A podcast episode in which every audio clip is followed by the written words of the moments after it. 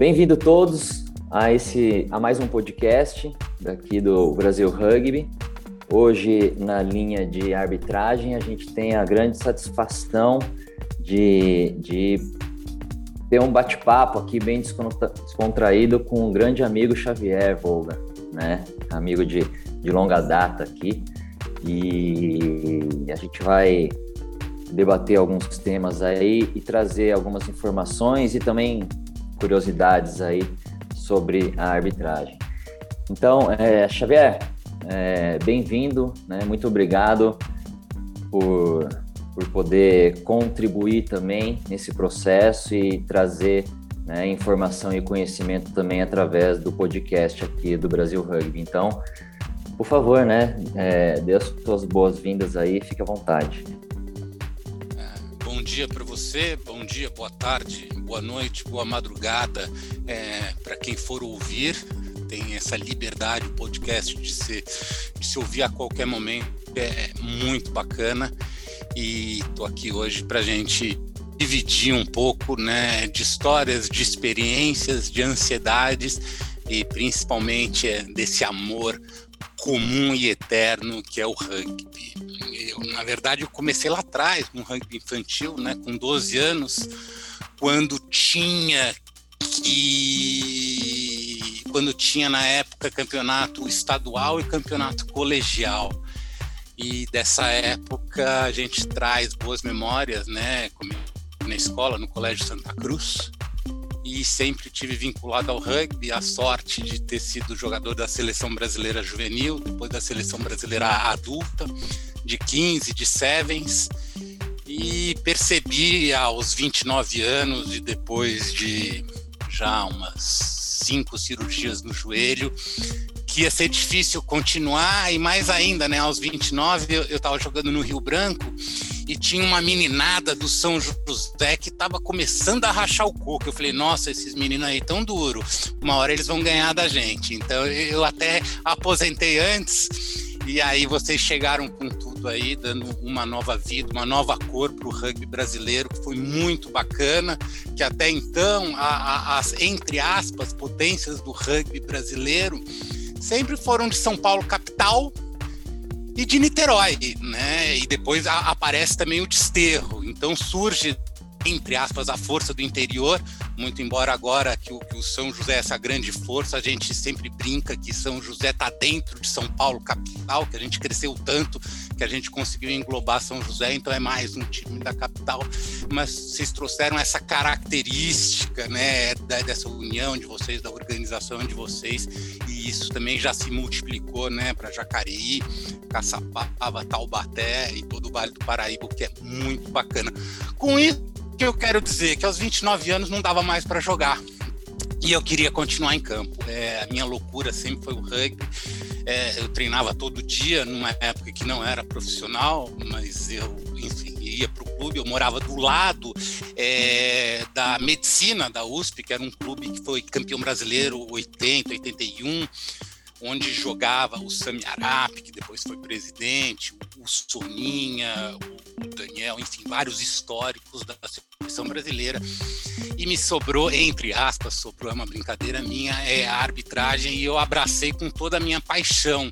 Numa época que isso não era estruturado no Brasil, então o João Nogueira me olhou e falou assim: pô, menino, é, vai e coordena isso e entra nisso de cabeça. E eu entrei de cabeça numa época super amateur e eu tinha condições financeiras, então eu financiei é, pelo menos né, é, 20 viagens ao Uruguai para apitar, 10 viagens é, para Buenos Aires para Argentina para apitar, duas para o Chile para apitar. E com isso é, eu fui me aprofundando e ficando dentro né, do universo brasileiro, uma pessoa com algum conhecimento de arbitragem, e entrei de cabeça nisso.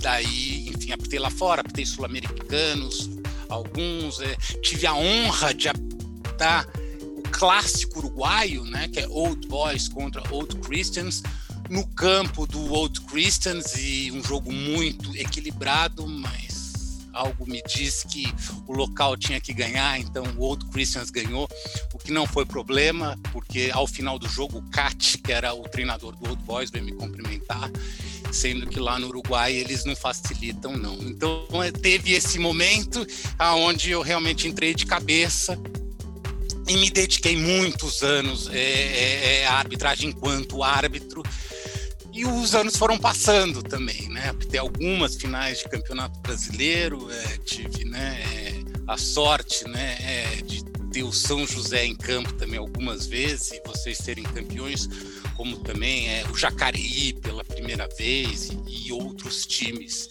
Então, nesse momento, acho que há dois anos atrás, eu me aposento e começo aqui a, a ajudar não começo, mas de uma forma, digo, mais estruturada na questão da, da formação da arbitragem lato senso eh, no Brasil. É claro que lá atrás, quando o Sami Arap eh, assume a presidência eh, da CBRU, eu fiquei à disposição dele para ser né, o diretor de arbitragem naquela época.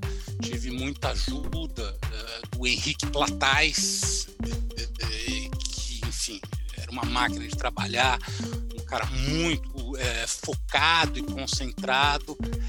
E o Henrique Platais tem até uma história engraçada, porque a gente está na arbitragem, a gente quer trazer mais gente para arbitragem.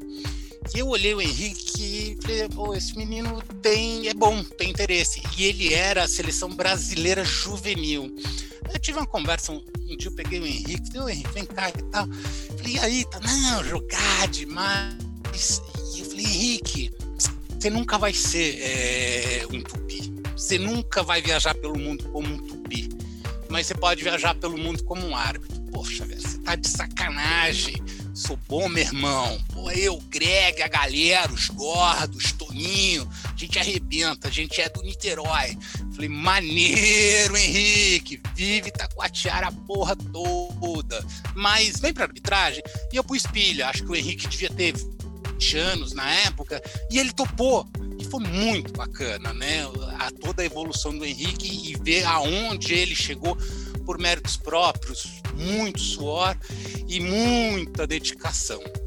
Depois veio também é, o Ricardo Santana, né, com essa vontade, e agora a gente tem é, justamente de São José dos Campos o menino Cauã, o Cauã Ricardo, que foi muito bacana, uma história que ele queria jogar, ele jogava, ele bom, apesar de pequenininho, baixinho e tal, e ele tinha problemas no ombro e no braço, no ombro e no braço.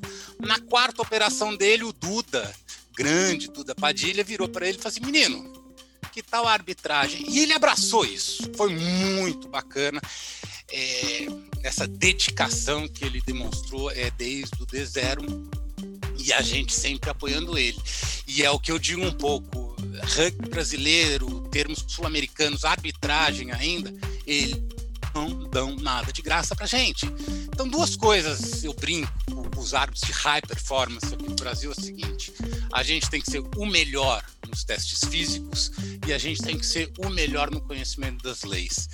Porque as outras coisas, a competência, os jogos, isso aí, infelizmente, a gente não pode coordenar. Agora, essas outras coisas, sim, a gente pode, sim, a gente deve, e a gente vai fazer isso acontecer.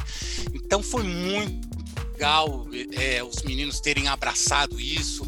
É, o Henrique já tinha feito os melhores tempos, testes físicos, né? Na, na Sudamérica, quando era Consur e tinha concentração dos árbitros uh, na, em Buenos Aires.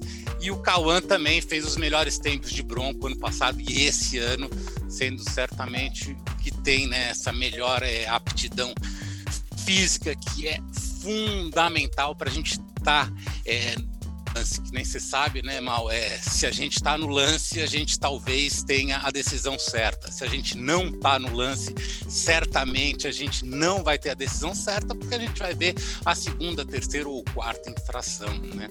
É isso, Mal, um pouquinho é, dessa apresentação é, que você pediu para eu fazer e eu já trouxe alguns temas. Se você quiser aprimorar ou a gente debater, esgrimar algum deles, eu estou tua disposição e à disposição de todo mundo. Muito legal, Xavier. A gente então compartilha de um início em comum, viu? Porque foram as lesões também, né? A primeira lesão do joelho que me levou para a área de treinador, né? É, era uma área que, é claro, já há muito tempo existiam os, os treinadores, mas era uma área que ainda não tinha tanta estrutura, né? Não tinha um aporte acadêmico é, muito significativo e, e era uma forma de participar extra-campo também, né? É, da mesma forma que você viu e, e que é, extra-campo não, dentro de campo, mas fora ali do, do, dos 15.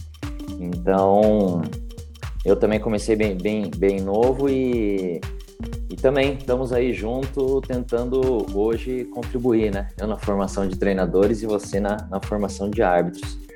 Agora, pegando um pouco esse último tema aí do, do dos árbitros, de, de alto rendimento e até a, a questão do Cauã, né, que, que talvez eu tenha passado um pouco por isso também, você também passou por isso, que de certa forma fomos, é, fomos direcionados, apontados para um, para um determinado destino um pouco acidentalmente, né? Porque não, não foi a, a, primeira escolha, foi um pouco, não aquela que sobrou, mas também era uma que, que, que preenchia, né? E, e, por isso estamos assim.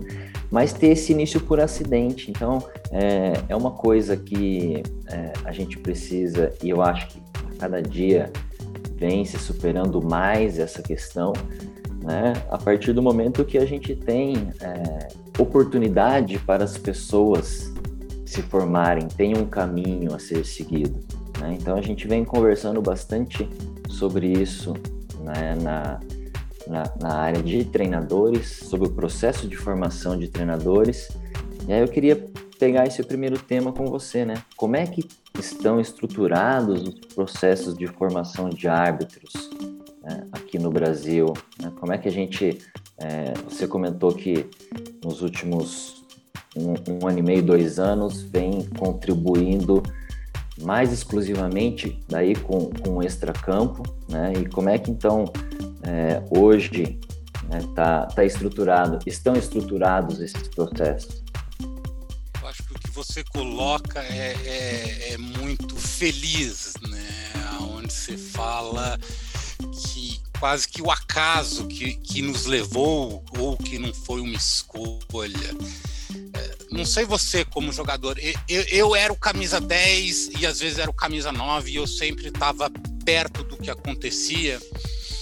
E eu sempre fui um jogador gostou de saber a regra, de entender o jogo e nesse sentido também de falar alguma coisa acontecia no jogo, antes até do apito, já falava, oba, penal pra gente e colocava pressão no árbitro. Então, assim, era algo que eu gostava, porque eu assim, nossa, isso ajuda a coordenar, isso ajuda a levar e tudo. Então, assim, havia já né, esse interesse enquanto jogador pela arbitragem. É claro que nem que você falou, o destino ou o acaso ou o que for acabou nos levando para isso e na verdade, né, eu paro, acho que com cinco ou seis operações é, no joelho. A sétima foi depois dentro de um campo de jogo, mas aí a gente conversa lá para frente. E quando eu comecei, não tinha ninguém. Ou seja, o Xavier ia lá apitar, apitava, achava que apitava bem e ia embora para casa, se divertia, ia para o terceiro tempo, mas não tinha ninguém que me avaliasse. Ou seja, como é que eu vou crescer? E por isso que eu fui lá para fora para melhorar e eu tive um coach, Oswaldo Ciarotti, ano que na época era da Urba, era da UAR e era também da Consur, que é o antigo nome uh, da Sudamérica Rugby. É, com isso fica claro que a gente não conseguiria crescer se a gente não tivesse uma estrutura é, por trás da arbitragem. Lá atrás, acho que há uns seis anos atrás, sete anos atrás, juntamente com, com o Henrique Platais, a gente, principalmente o Henrique, criou uma planilha de avaliação sendo que na época os nossos campeonatos eram filmados, então com isso a gente conseguiu durante uh, um ano, dois anos, trabalhar os jogos da primeira divisão. É, me afastei um pouquinho uh, da, da, da, parte da coordenação da arbitragem, muito embora tenha seguido uh, apitando aí até 2019, primeira divisão, sigo à disposição uh, para apitar as categorias formativas. Com isso, no início de 2020, o Cauã Ricardo, grande menino de São José, estava enlouquecido, querendo fazer coisas e fazendo coisas começou a criar um Zoom onde a gente discutia alguns temas, primeiramente com a Federação Paulista, depois a gente ampliou para Brasil. A partir desse trabalho, a gente percebeu que tinha um campo muito grande para a gente trabalhar. A gente criou, estruturou um curso de iniciantes. A gente coordenou um curso de iniciantes com vídeos, alterando um pouquinho o nível 1 da World Rugby, tropicalizando ele né, para as nossas necessidades e com vídeos nossos. E foi muito bacana, a aceitação foi ótima, a gente já deu é, três cursos disso. E aí tinha também aquela segunda questão, pô, o que, que a gente faz com essa massa de gente que está chegando, os iniciantes? Porque um árbitro assim como um jogador, assim como um treinador, ele precisa dos jogos, ou seja, um árbitro vai se formar mesmo dentro de campo. Mas a gente está nesse momento, né? O que fazer? E como estava também tudo muito solto, a gente começou a estruturar. Falou assim, poxa, vamos entender é, os tipos de árbitros, os caminhos possíveis, o pathway, que eles gostam tanto de falar. Então a gente criou uma high performance, que a gente chama de grupo amarelo dos árbitros. Esse grupo tem quatro homens e quatro mulheres, que são árbitros que estão aí é, treinando, melhorando, prontos para ou apitarem fora ou apitarem aqui os nossos jogos de mais alto nível.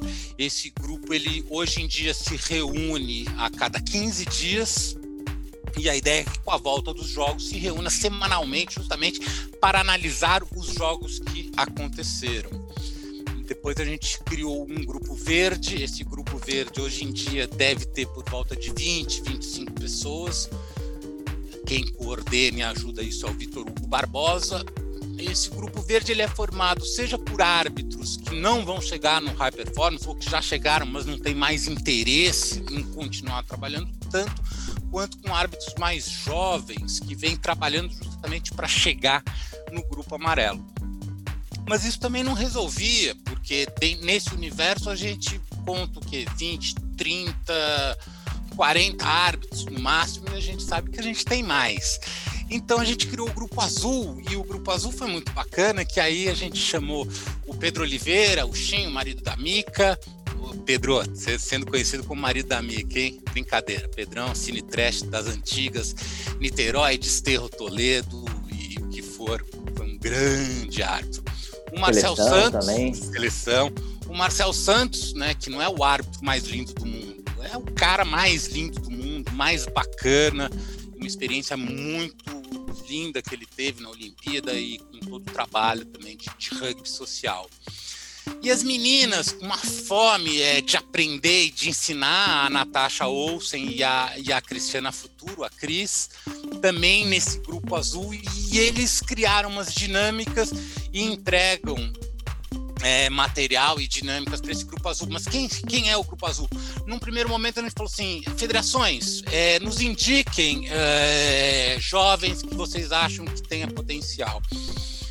E algumas indicaram, outras não, mas é, o caldo ainda não estava bom.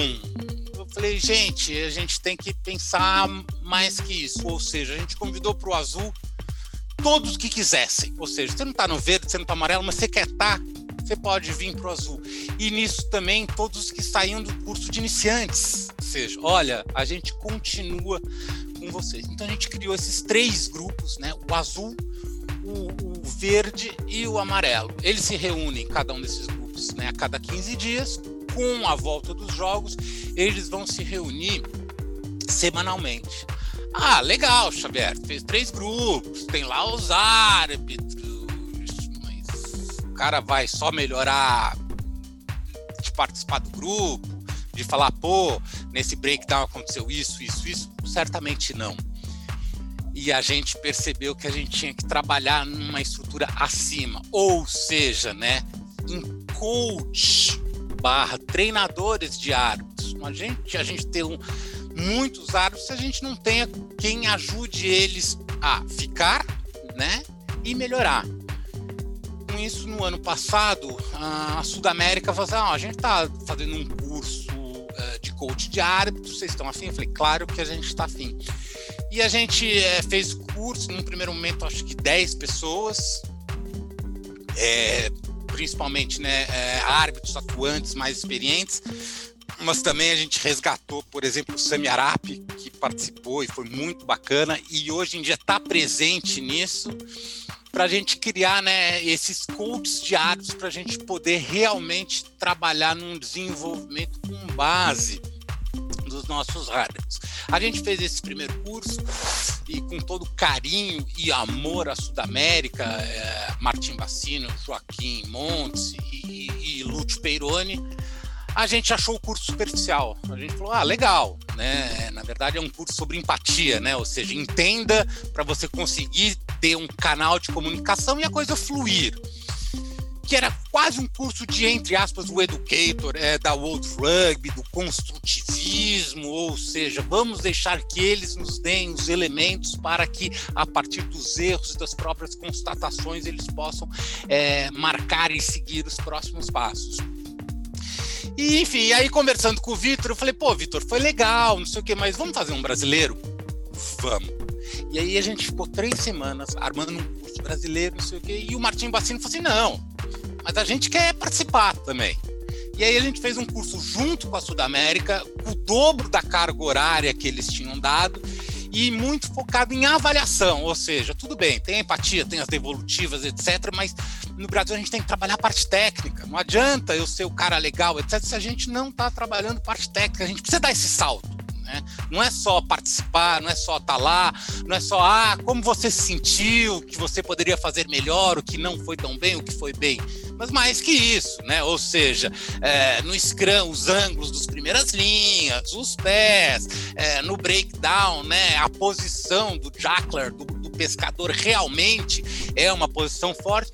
E com isso, é, a gente foi trabalhando aquela planilha antiga que tinha sido feita pelo, pelo Henrique, uma nova muito mais simples e os meninos, o Cauã e o Paulo Arruda, agora estão criando uma nova ainda é, no, no, no, Google Docs, é, já linkando com o YouTube, é, muito bacana. Então a gente estruturou.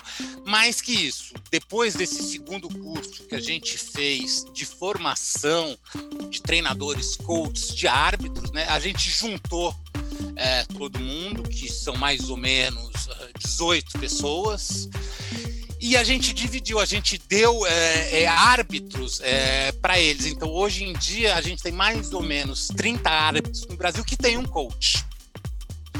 Tá, Xavier, e aí? E aí, isso também não basta. Então, é, enquanto coach, a gente também já decidiu que a gente vai se reunir mensalmente para conversar, para trocar experiência, o que funciona, o que não funciona, ou até mesmo, pô, tem esse árbitro aqui, não está funcionando bem, é, trocar de coach, eventualmente, se for o caso. Então tá todo esse trabalho sendo feito agora. É, é um trabalho que a gente está à espera dos jogos, né? Que nem vocês. Sim. É, bom, muito, muito interessante, Xavier, ver que assim é, o processo né, começou pela, pela avaliação, nas filmagens, como você colocou, é, passou por um, por um debate, um aprofundamento sobre os temas, é, transitou por uma área aqui também dos treinadores, né, sempre fazendo essa analogia, porque é a área que eu estou inserido, por uma adequação do conteúdo, né, voltado à nossa realidade, a realidade do, de quem está intervindo aqui no rugby brasileiro e não só modelos de fora. Mas é, para mim, de certa forma, fica bem nítido assim, Xavier, quando a gente começou a explorar as áreas, respectivamente, aqui, a gente tinha muita vontade, né? A gente via um, um ambiente, né? É, positivo, um ambiente é, fértil para o desenvolvimento dessas atividades, ao passo que as grandes entidades, federações, confederações ainda não possuíam uma boa capacidade de orientação e, e estrutura de trabalho. Hoje a situação me parece bem oposta. Eu vejo a gente como entidade, né, o, o rugby, eu vejo a gente o rugby, é, eu vejo as entidades já mais estruturadas, mais capazes de construir esses pathways que você comentou, esses processos de esses caminhos, né, para o desenvolvimento, para o crescimento é, desses participantes do jogo. As entidades estão ok, mas os clubes, quando a gente olha, a gente vê que a situação não não é a mesma que a gente vivia, né, há, há vamos colocar 20 anos atrás, ou há 15, para a gente não ficar muito dinossauro, né, há 15 anos atrás. Então, assim, hoje, hoje a gente precisa ajudar muitos clubes, a gente precisa é, trazer não só orientações para as pessoas, no caso árbitros e treinadores, mas contribuir e inserir nesse processo né, o papel, a função e ambiente dos clubes. Né? Então, eu queria que, que a gente passasse um pouco por esse tema. Que, que sugestão, que orientação a gente pode oferecer aos clubes no sentido de, de, de que o clube possa representar uma porta aberta para quem quer ingressar nesses caminhos, seja da arbitragem ou do treinador.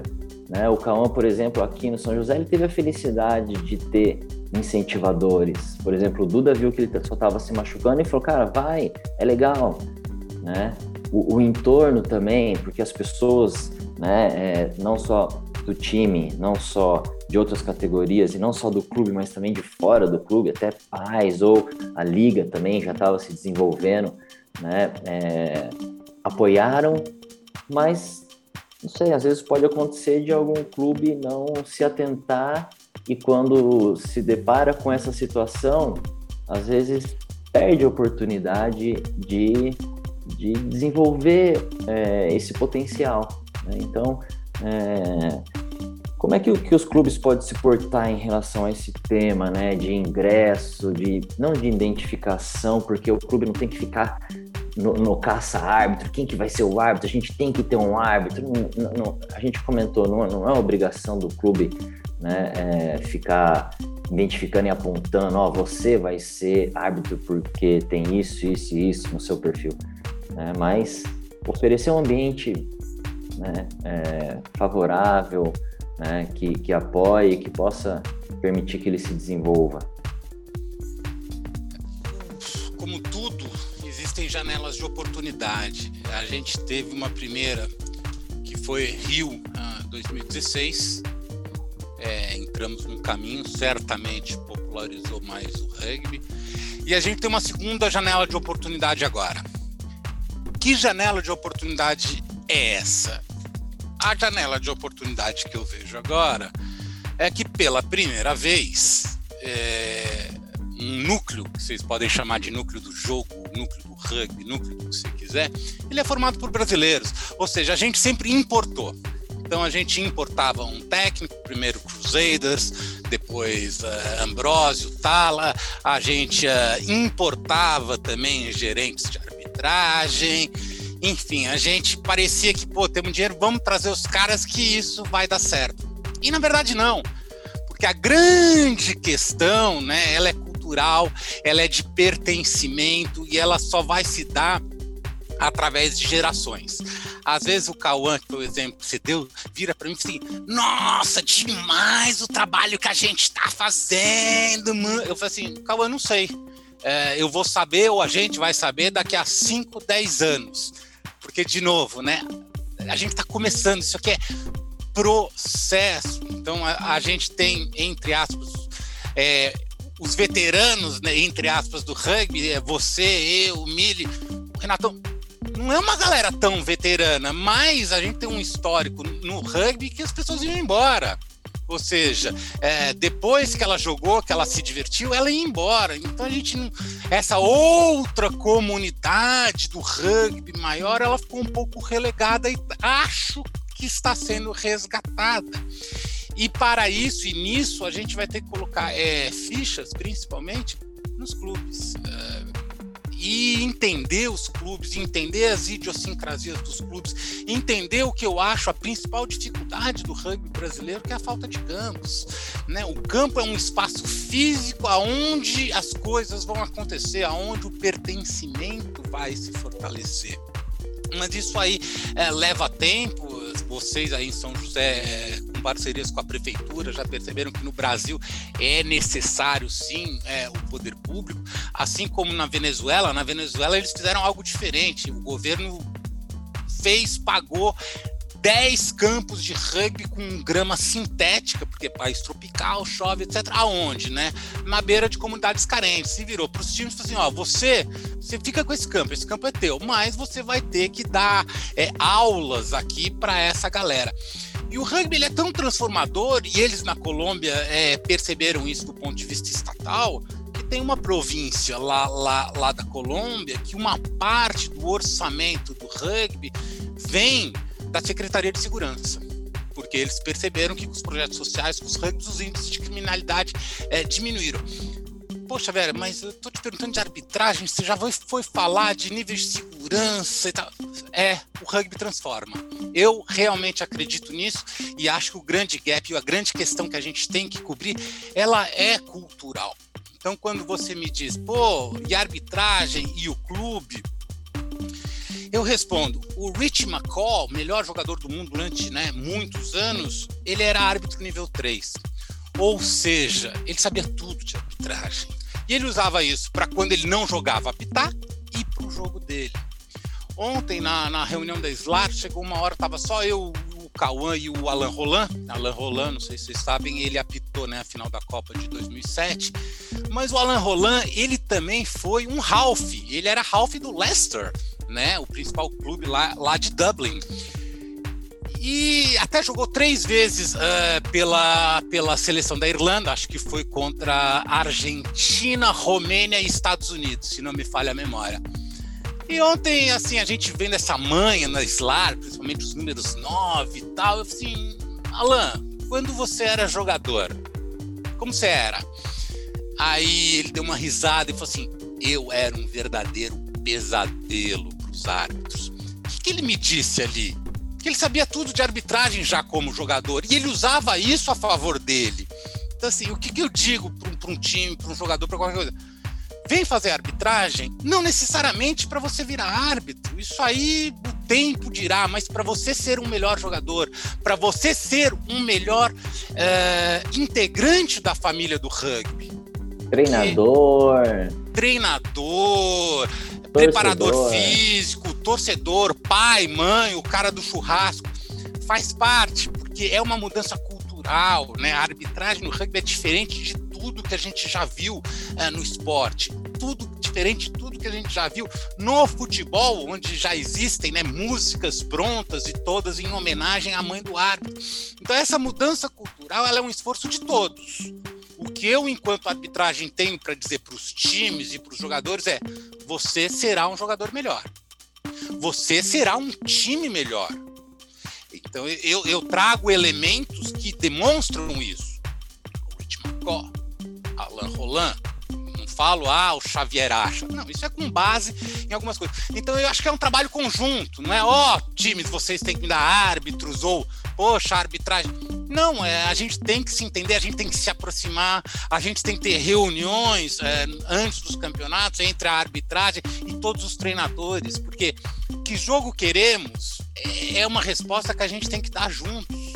Então, o que, que eu acho? Eu acho que a gente tem que reforçar pontes, a gente tem que abaixar é, muros e se despir de preconceitos para realmente é, conseguir costurar esse tecido social da comunidade do rugby. A arbitragem não está isolada, ela faz parte, ela está dentro. Eu quero que o cara jogue sábado e apite domingo, ou se ele for jogar no domingo, que ele apite sábado. Uma coisa não exclui a outra, eu acho que são é, complementariedades.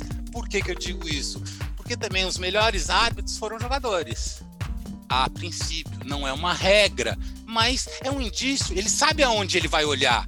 Ele sabe no breakdown aonde, né, o que olhar, como olhar. Ele lembra das entre aspas sacanagens que ele fazia. Porque as leis, elas vão mudando. Por que, que as leis vão mudando? Porque vocês, os treinadores, vocês são geniais. Vocês pensam, o que, que o cara não vê? O que está no limite da regra?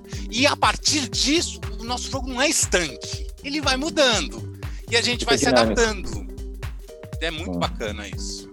Sabe, é, é muito legal porque eu, longe de eu querer me comparar com Alan ou com Rich McCall, mas eu também, né, procurei fazer o curso, né, de arbitragem, fiz no, no ano passado o curso da, com, com toda a galera do, do Alô Rugby. E o que, que você achou? Ah, mudou, mudou um pouco a minha, a minha visão, né, porque é, para mim, é, a visão da arbitragem é, hoje é, não é o que faz ou deixa de fazer um árbitro. Né?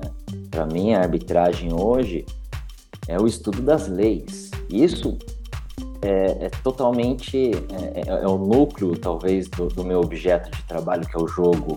Né? A gente está falando da, das regras, do, de como funciona né, de entender até onde pode fazer alguma coisa, até onde não pode, até onde a técnica ou a tática é, podem explorar. Então, acho que estudar as leis deve ser uma preocupação e uma responsabilidade de todos os envolvidos no jogo, não só árbitros, mas treinadores, jogadores, médicos, fisioterapeutas, preparadores físicos, enfim, todo mundo que está envolvido. Então, para mim foi de, de grande valia porque a minha visão como jogador, que eu também jogava bem perto da bola, que, que jogava de abertura, e a minha visão é, como um treinador, né, é, me levavam a, a, a, ter uma, uma impressão, uma percepção sobre a arbitragem que recaía muito sobre o árbitro, ou, né, é, se teve um problema naquele lance, né? Como ele não viu, olha onde ele estava, olha, olha o ângulo que ele estava vendo, olha onde ele estava posicionado. Então, ficava me apegando a isso, né? E aí, quando você vai lá e, e faz o curso, você começa a ver que, cara, primeiro conhecer melhor as, e com detalhe as leis, né, para entender uma série de coisas. Então, é, se colocar do outro lado, é claro que tem empatia, tem tudo isso, que a Sudamérica fica preocupado, né? Que você tem que ter uma, a, uma postura e, e todo o propósito, mas o conhecimento técnico é fundamental. Né? Então, é, muito, é, para mim, muito, foi uma oportunidade muito boa e eu também indico né, a todas as pessoas, não só treinadores, mas todos os envolvidos aí que, que estude as leis, né, que e vai com certeza entender o jogo de uma outra forma. Eu queria agora, é, Chave, sair um pouco desse tema tão, tão técnico e tão carregado e falar e fazer uma pergunta aqui da sua carreira, né? Sua carreira aí como árbitro. Né? Eu imagino que devam ter acontecido várias situações inusitadas, mas eu queria que você trouxesse aí, né, as que é, uma ou duas ali que mais te saltam à memória, que você fala, poxa vida, esse dia foi realmente né, é, inacreditável? Eu, eu acho que alguns dias foram inacreditáveis. A, a, a primeira agora que me vem à cabeça olhando para você, eu acho que teve duas finais de brasileiro uh, que eu apitei e que o São José estava na final e que o São José ganhou. E nas duas, é, não sei se era Pilar ou se era Hooker do São José, um que foi o Bodão. E nas duas, assim que acaba o jogo, ele vem, me abraça e me beija. Eu falo, porra, para com isso. Não, tô muito feliz, tô muito feliz. E isso ficou, falei, caramba, que estranho, né? Um time ganha, o cara vem abraçar o árbitro, né? Sendo que eu entendo que nunca favoreci nenhum time, até porque eu tenho uma história que eu começo no Colégio Santa Cruz, o Colégio Santa Cruz acaba, a gente vai para o São Paulo Futebol Clube, o São Paulo Futebol Clube acaba, a gente vai todo mundo para o Alphaville Tênis Clube, depois eu vou para o SPAC, depois eu vou para o Rio Branco, sendo que eu já joguei veteranos junto com o Desterro e com o Niterói, então eu já passei por todas as camisas, não é? Ah, o Xavier, acho que até por isso, assim, ah, ele como árbitro não é de nenhum time, porque eu passei por todas as camisas. Então essa coisa que o São José acabava o jogo já fazia, eu vou ficar longe dele, senão ele vai vir me abraçar. Não quero. Essa é uma coisa engraçada. Uma outra foi num, num, Park Lions, no túnel do tempo, quando você ainda jogava, que eu apitei um jogo feminino do Bandeirantes e acabou, tava acabando o jogo, veio uma jogadora do, do Bandeirantes, acho que era a irmã da Camila, e ela veio pra cima. Ela veio pra cima e eu vou te pegar, e eu vou te pegar. Eu falei, caramba, meu, o que, que eu faço? E nesse dia eu, eu, eu saí de fininho para não, não, não ter é, maiores é, problemas. Por fim, também uma história internacional que é divertida. No primeiro sul-americano de Sevens, que teve meninas e meninos juntos, foi no Chile em Vinha Del Mar, na verdade, Renhaca, né? É, lá, lá, lá, na escola. E, e aí, é, acho que era uma semifinal, era Chile contra. Chile contra Uruguai. E essa semifinal ela era, é, é, não era semi, desculpe, é, era um jogo de série, mas era importante para saber quem não pegaria os Pumas na semi, né? Então é, tinha aquela coisa, quem estava apitando era o Daniel Araque, é, El Colo, árbitro argentino, e eu tava de assistente, eu tava de assistente com a arquibancada atrás de mim, os chilenos todos atrás de mim. Aí, última jogada do jogo, blá, blá, blá, bola, blá, blá, blá. Os chilenos fazem o trai da virada, a arquibancada vem abaixo. E eu tô com a bandeirinha apontando para dentro do campo. E o cara já pitou trai, os caras já estão comemorando, etc. E eu com a bandeirinha durinho, né? E vou entrando no campo, o cara percebe e fala, ah, que foi? Aí eu falo assim: olha, é, o jogador do Chile aqui no meu canto é, deu uma joelhada é, no cara do Uruguai, então assim, é penal e vermelho. Não, você tem certeza? Tenho. A hora que o cara faz isso, meu amigo, lembrou futebol. Mas é, foi tudo bem, porque assim tem esse limite também. Eu acho que a hora que a gente saiu de lá, o pessoal também se acalmou e não sei o quê. E ah, o rugby, o rugby, o rugby e com isso é, a coisa se acalmou. Por fim, mas não menos importante, né? Todos os jogos, né, que a gente apita, né, dos petis, é, dos pequenos, eu ainda sonho em apitar o, o Leopardo. É, é, o único torneio, acho que dos que eu gostaria de apitar que eu nunca apitei na minha vida, mas certamente assim que voltar, ano que vem, eu estarei aí no Leopardo para a gente aí ter mais histórias e, e coisas para contar.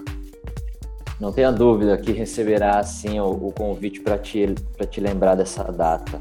Eu imagino como deva ser, porque ali na, é, no colégio, ali em Vinha Del Mar, em Rinhaca, é, ali é um caldeirão, né?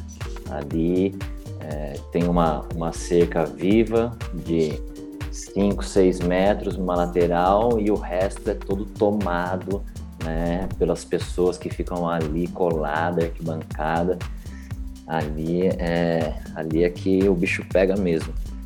Xavier, queria resgatar uma que você não contou. Você já falou que operou aí, né? Cinco, seis vezes, e aí na sétima você estava você tava atuando, né? Eu já tive a, a, a, infelicidade de presenciar uma vez o nosso amigo sócio tomando uma, uma voadora de um tacle de girocóptero, né? Que acabou acertando o joelho dele. E ele, na hora, acusou e falou: Ixi, estourei o joelho, né? Já saiu mancando e teve que operar. Você teve um episódio desse parecido? Como é que foi? É, primeiro, até lembrar aqui que no, no ano de 2019, foi meu último ano optando, uh, eu sempre fiz pré-jogo, né? O que fazer, o que não fazer, o que fazer. E os meus todo o meu pré-jogo do, do, último ano, é, ele tinha uma coisa que é o seguinte: é não tocar e não ser tocado por ninguém em campo. É, é quase impossível o árbitro, é quase impossível. E tem a ver é, com colocação, com, né? Mas enfim, é, é, era um desafio que eu me colocava. Eu até postei, a gente até postou semana passada no, no, no Instagram do Alô Rugby uma foto onde estou eu, o Henrique Platais é, e o Felipe Balbontin do Chile. É, de novo, né, do, nosso, do bolso, paguei tal, vamos, fui apitar, tinha o jogo da primeira reubicação, mas é categoria principal, ia ser o Cook, o Clube Universitário de Quilmes, contra o Liceu Naval, e eles estavam ali brigando na, reubica, na reubicação para subir, um, um, jogo bom lá, no, lá em Quilmes, no Cook. Jogo longe, de acesso. Jogo de é, acesso à divisão jogo, superior. Exatamente, assim, o pau comendo e não sei o que, eu comecei a apitar o jogo, a coisa tava bacana, tava fluindo, ele braçuca, ele braçuca, sabe? E a coisa fluindo, até resgatando um pouco o que você falou, né? A gente tem que conhecer todo o regramento na ponta da língua, até para poder não aplicar ele quando caso, né? Porque eu brinco que o árbitro, na verdade, ele é um condutor, ele faz com que a coisa aconteça. Porque se ele for um polícia de trânsito, ferrou, né? Pi, pi, pi, pi, pi, a gente não vai a lugar nenhum, a gente tem que fazer com que a coisa flua. Então o jogo estava acontecendo pegado, a coisa, né? Um jogo de gordos, mascado, e lá gordos mesmo. E 30 minutos do primeiro tempo, tecnicamente vou fazer PIO. PIO, o que, que é isso? PIO é o que eles usam para ball in out, ou seja, né, o ar, primeiro ele olha a bola, no que ele olhou a bola, viu que a bola tá lá, ele olha curtinho o interno para ver se o pessoal, né, não tá impedindo, para depois olhar o externo. Beleza, teve um momento do jogo, eu olhei a bola, olhei o interno. No que eu fui olhar o externo, meu joelho fez assim, crack, eu só ouvi e eu caí no chão. E aí eu saí de maca. Esse dia, é, voltei é, avião e operei assim que chegou em, cheguei em São Paulo. Essa foi a minha sétima operação no joelho é, a partir de dentro do campo, ou seja, olhei a bola interna, que eu fui olhar o externo, eu caí, chapuletei, e aí a, o Felipe Balbontin do Chile é que assumiu o jogo, o Henrique Platais foi, foi para assistente 1. Então teve também esse caos aí é, dessa lesão dentro do campo. É, lá em Buenos Aires, nesse jogo, e o Tano Ciarrotti estava tava olhando e analisando a gente. Olha que coisa. Xavier, é, a gente vai aqui caminhando para os finalmente, né? E, mas antes vamos, vamos comentar um tema aqui que é tão importante quanto todos os outros. A gente comentou um pouco né, sobre, o, sobre a estruturação, a questão do, do alto rendimento, né, é, a gente ter esse, esse grupo amarelo né, que está tá bem preparado e, e à disposição não só para para partidas internacionais, como também né, as principais partidas aqui do Brasil, trazer uma, uma arbitragem né, limpa, coerente, segura, enfim, tudo aquilo que a gente precisa para os jogos de mais alto nível. E é, um dia a gente torce, né, como é, a gente torce para as equipes, para os times estarem numa Olimpíada, numa Copa do Mundo, a gente também torce para que os nossos árbitros possam né, render, possam crescer, se desenvolver e alcançar esse mais alto nível. Mas eu queria focar um pouco na outra moeda, no outro lado da moeda, que, que a gente também vem conversando e debatendo muito, nós treinadores, que é em relação à parte formativa, né? não só o alto rendimento, mas a parte formativa, né? a questão de, de a construção, né, a consolidação de, de, de valores e tudo mais. Então, é, você acredita que, que também é, é, o, o, caminho tende a esse, não só a, a questão de se desenvolver, seja como atleta, né, o jogador, a questão técnica, tática e física, é, e o árbitro também, as suas questões técnica, tática tática e física, mas enxergando o rugby, entendendo o rugby como um instrumento de transformação, a gente poder é, trabalhar esses valores para a vida, aí não só com jogadores, mas também com, com árbitros, enfim, com todos esses envolvidos né, é, no rugby. É, é enxerga que também é, é, passa pela, pela arbitragem esses temas de, de formação e de, e de crescimento e de amadurecimento né, enraizado nos, nos valores aí da nossa modalidade?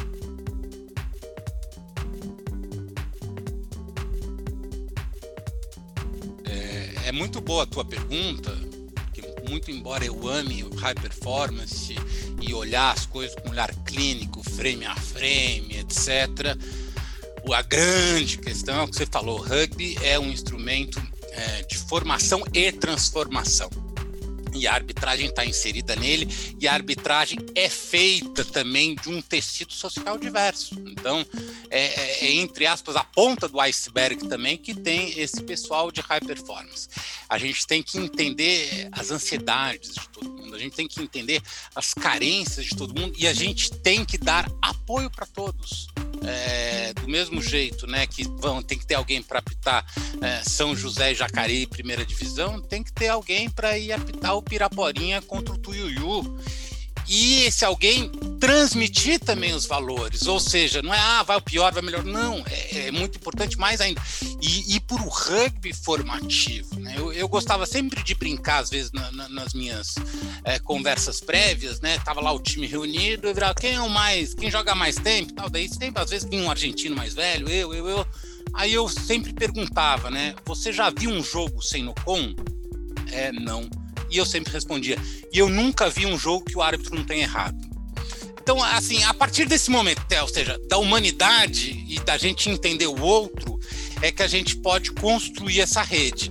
Então, existem alguns que eu adoraria que estivesse, por exemplo, no grupo amarelo, mas que hoje em dia o cara não tá afim, por N razões.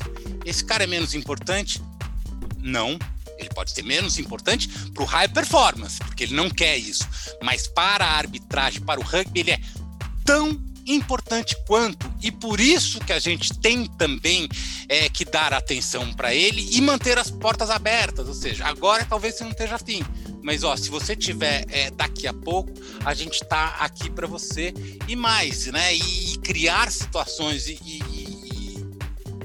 e projetos e, até eventos que todos possam participar, né? Ou seja, independentemente de ser high performance ou não, um pertencimento à arbitragem, um pertencimento ao rugby, né? Que esses valores eles são únicos.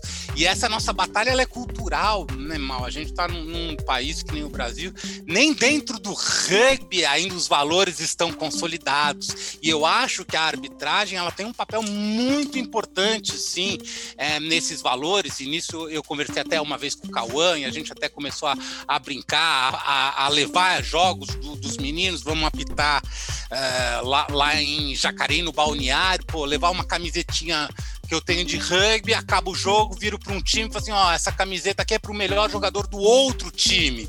Então os meninos de um time acabam indo no do outro time. Então a gente tem um papel sim, né? E nas categorias formativas mais ainda. E todas as pessoas que talvez, ah, eu não tô afim disso, talvez, pô, eu tô afim do quê? Eu tô afim de rugby infantil. Eu tô afim. Então, assim, não é que elas não queiram nada, elas querem, mas a gente também tem que entender, pô, eu quero ir apitar o universitário e tomar uma cerveja. Esse cara é importante? É, porque ele faz parte dessa bandeira que a gente leva e que a gente tem que levar dos valores. Eu, eu, brinco que pode não ter dinheiro, mas arbitragem e paixão a gente segue, segue trabalhando e apoiando todo mundo que quer e até quem não quer. E todos os jogadores também a gente está aberto, seja para conversar com eles, seja para trazer eles para arbitragem, e também estamos abertos para todos os clubes. Pô, Xavier, tem uma apresentação aí que você possa fazer Scrum para nosso clube? Temos. Eu acho que justamente é, arbitragem, paixão, clubes passam por essa necessária discussão, necessária troca é, entre essas experiências e aí, dentro da arbitragem, a gente tem uma, uma gama é, vasta de experiências que vai desde a high performance ao cara que nem sei se eu quero apitar, mas eu quero estar tá aqui e todos são importantes. Bom, Xavier, show. Eu, eu, eu, eu também compartilho, eu acho que a gente enxerga, né, a gente tem a mesma visão de que a gente vive uma nova era do rugby nacional, né? Como você falou, um momento, uma oportunidade, um momento oportuno é, não só por, por, por ver é, aí no núcleo né, do trabalho, do desenvolvimento, do rendimento brasileiros, né, mas sobretudo de brasileiros críticos, né, brasileiros construtivos, é, interativos, que buscam exatamente essa aproximação. Então eu acho que, que, o, que o momento é de, de crescimento em todas as áreas do jogo, né? não só de jogadores, de treinadores, de árbitros, de dirigentes, da parte médica. É, enfim, todo mundo precisa sentar e, e, e eu acredito que está todo mundo no mesmo, no, no, mesmo objetivo, né? De ajudar e contribuir com, com o jogo. Então, muito legal ver que estamos todos aí conectados e de certa forma unidos, torcendo para que a gente possa voltar, né? E, e, que essa, essa fase aí negra da nossa história de, de pandemia, de isolamento, né? É, passe a ser um, um, referencial histórico, né? E não um, um incômodo, né? É, diário. Xavier, é, deixo para você as últimas palavras, né? Agradecer a todo mundo que teve a paciência de nos prestigiar até agora e escutar até o final. E deixo com vocês aí o Xavier para a palavra final. Até a próxima, pessoal. Bom, se é quem teve paciência para escutar até o final, devem ter três pessoas que merecem também é, todo o nosso respeito, toda a nossa atenção.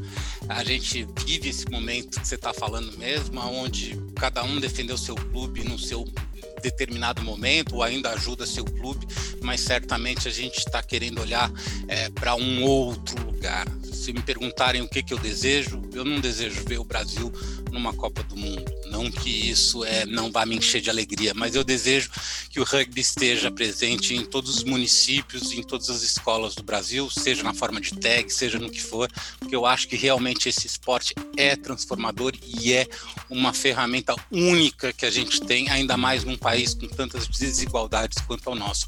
A arbitragem está a serviço disso, a gente está a serviço do rugby, de um rugby melhor, de um rugby mais seguro e certamente também é um rugby divertido, porque sem diversão a gente não vai conseguir superar é, todos esses percalços. Convido você que está ouvindo, convido também o Mal, assim que voltarem é, os jogos, a entrarem em campo, a apitarem e a se divertirem com a gente. Um abraço bem grande, um beijo para vocês e até a próxima.